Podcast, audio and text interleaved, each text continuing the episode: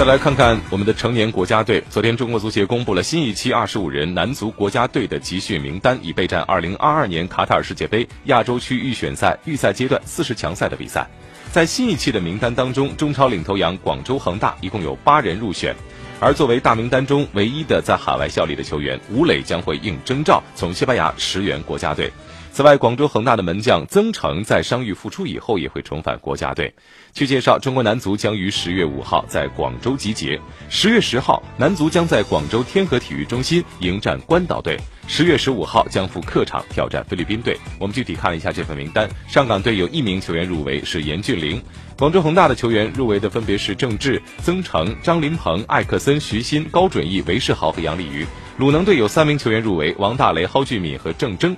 北京国安有五个人，石中国、王刚、张稀哲、李磊和李可；苏宁有三人，吴曦、吉祥和谢鹏飞；申花队有一人，朱晨杰；天津天海有两人，杨旭、姚军胜；大连一方的李帅，还有西班牙人的吴磊，都分别入围。